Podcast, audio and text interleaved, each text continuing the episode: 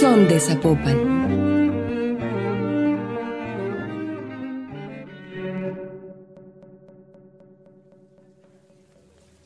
¿Qué conocemos acerca de economías solidarias, sustentables y su relación con la cultura viva comunitaria?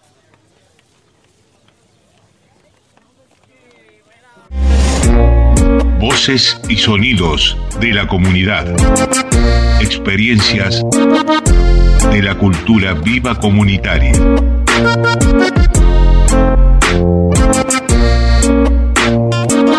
Voces y sonidos de la comunidad. Hola, soy Germán García Saavedra. En este podcast, en la voz de sus protagonistas, daremos a conocer dos experiencias comunitarias que promueven la economía solidaria y sostenible. Nos acercaremos a lo que significa compartir y producir de manera equitativa, siendo conscientes de sus procesos de producción y consumo en contextos comunitarios. Sí, yo soy Ángeles Ortiz Sánchez, este, soy cooperativista, estoy en Vivienda San Luisito, que es nuestra cooperativa, y en Vivienda Nestipa, que es otra cooperativa, este, con diferentes, este, pues las necesidades son las mismas de vivienda, pero son diferentes compañeros los que la forman.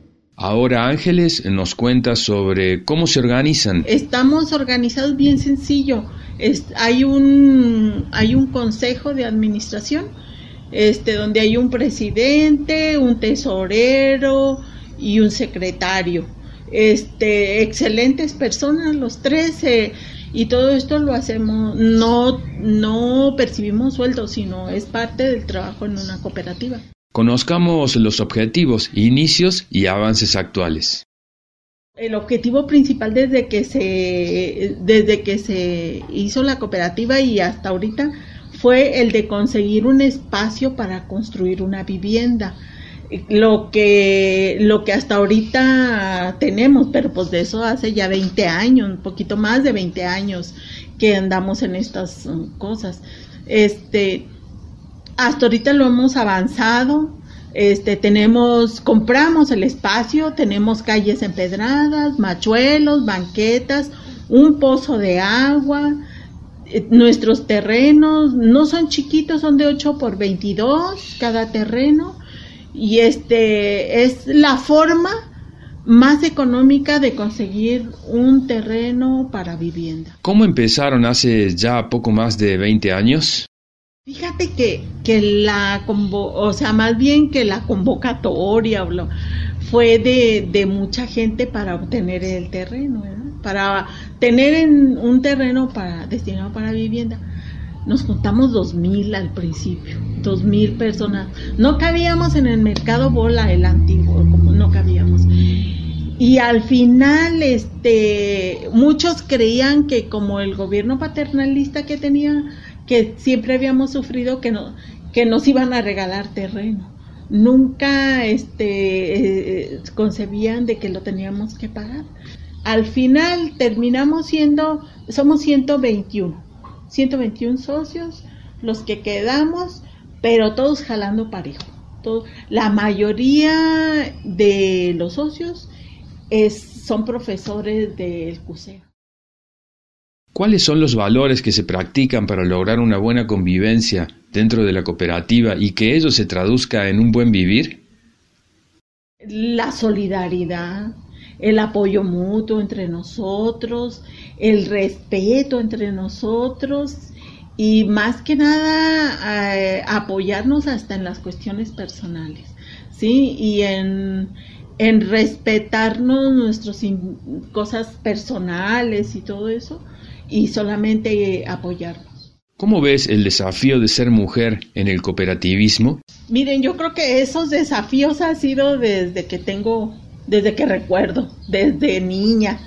Este, nunca se me olvida que concursamos para eh, conocimientos en mi escuela y el hecho de el conocimiento que yo tenía no se me no se me mandó a competir con otros porque era niña Y eso nunca se me olvida, de que fue mi compañero que sacó el segundo lugar, porque él era hombre y yo era niña y yo no podía competir. Entonces, y desde, pues desde que recuerdo que me cayó el 20, que esta lucha, que el machismo, el patriarcado y es, son parte del sistema, entonces que se deben de combatir desde que desde todos los desde todos los puntos de vista, desde todas las trincheras.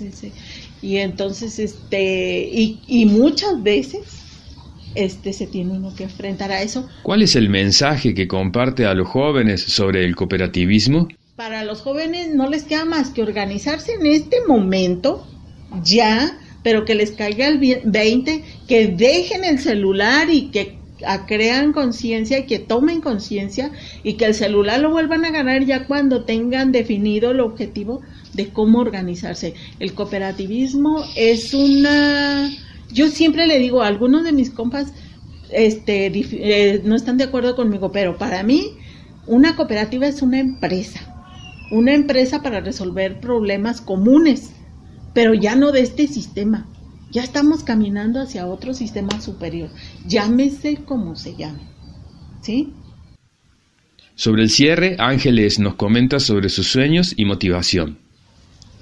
Mira, pues mi sueño sería podernos organizar para que la mayoría de nuestros hijos, de las que estamos organizadas, este, tuvieran un mejor futuro. Yo que, que he estado en lo de vivienda, pues que tuvieran una vivienda, una vivienda. Ese sería mi sueño.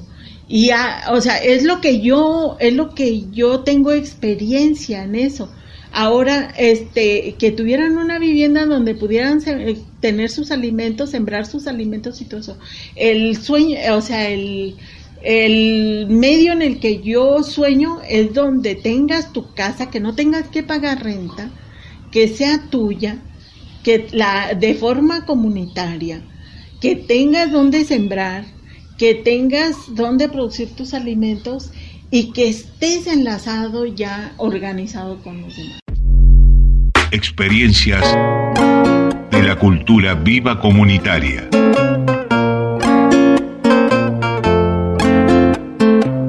Voces y sonidos de la comunidad. La Mercadita Feminista nace como una protesta colectiva contra la violencia económica que afecta principalmente a mujeres que se dedican al comercio informal como un medio de subsistencia y viene dando respuesta frente a la emergencia sanitaria y sus consecuencias. Escucharemos a una de sus integrantes que nos pidió permanecer en el anonimato por su seguridad. ¿Cómo nace la Mercadita Feminista? ¿Cuáles son sus objetivos principales? ¿Y por qué en el Parque Rojo?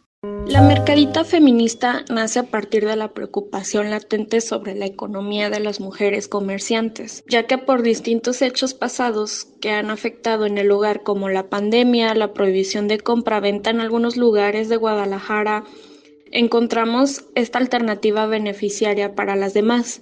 Cabe aclarar que la mercadita feminista es una forma de resistencia y por ende es una protesta. Los objetivos principales son beneficiar a las mujeres en sus servicios, productos o materiales que tienen a la venta, brindarles protección en espacios separatistas, es decir, un área por y para las mujeres únicamente, para que no sean acosadas tanto por varones como por parte de la policía o ayuntamiento. Se escoge el Parque Rojo como lugar, ya que este es conocido por ser un lugar de entregas dentro de la zona metropolitana de Guadalajara, además de que es un lugar céntrico y accesible. ¿Con cuáles inconvenientes se ha enfrentado como colectivo al momento de la apropiación activa del espacio público?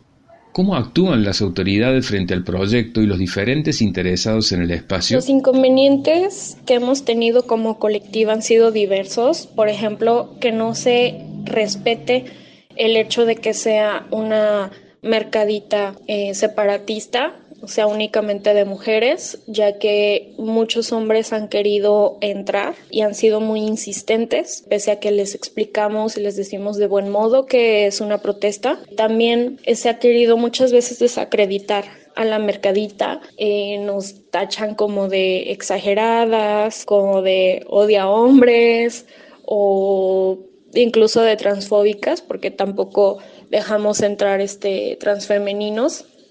Entonces nos han llegado como eh, diversas respuestas ante las acciones, que hemos tomado. Eh, también por parte de ayuntamiento y presidencia hemos sido acosadas. ¿Y eh, cómo actúan las autoridades frente al proyecto? Actualmente ya estamos como en una tregua con el ayuntamiento y presidencia. Nos costó mucho poder llegar a un acuerdo ya que tuvimos que explicarles muchas veces que era una protesta, era una manifestación, que teníamos todo el derecho de, manifestarnos y de protestar. Entonces, ya ahorita las aguas están bastante calmadas, pero incluso dentro de, de nuestra organización hemos tenido diferentes problemas. Eh, cada una tiene como eh, una diferente visión de lo que puede llegar a ser o no el espacio. Entonces, eso nos ha eh, atrasado un poquito, pero en general todo está bien. ¿Cuántas mujeres participan aproximadamente en la mercadita? ¿Por qué decidieron que fuera un espacio exclusivo para mujeres? ¿Se puede replicar estas acciones a modo de protesta feminista contra la violencia económica?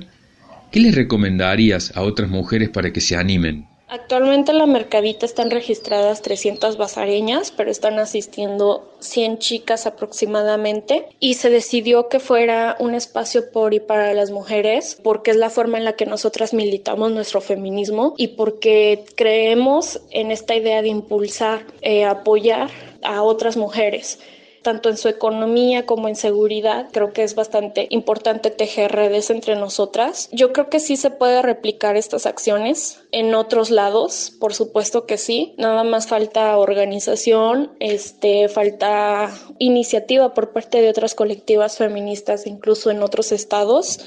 Yo le recomendaría a las mujeres para que se animen. No sé qué están esperando, háganlo, en verdad es un espacio donde pasan cosas muy padres, muy mágicas, es mucho trabajo, por supuesto que sí, organizar ese tipo de eventos eh, sí, sí lleva una carga bastante pesada, sobre todo si es cada semana, pero la verdad es que eh, los resultados o la ayuda vale muchísimo más que cualquier otro trabajo pesado que puedan tener en la mercadita pueden tener incluso muchos obstáculos, pero la verdad es que resistir dentro de estos espacios es bastante importante para nosotras las mujeres y para poder apoyar a otras mujeres. Experiencias de la cultura viva comunitaria. Voces y sonidos de la comunidad.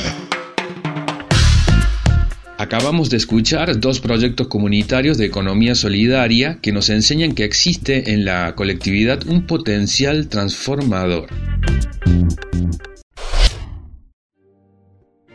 Esta es una producción de la Dirección de Cultura de Zapopan sin fines de lucro. Sus contenidos son educativos, informativos y de difusión cultural. Zapopan.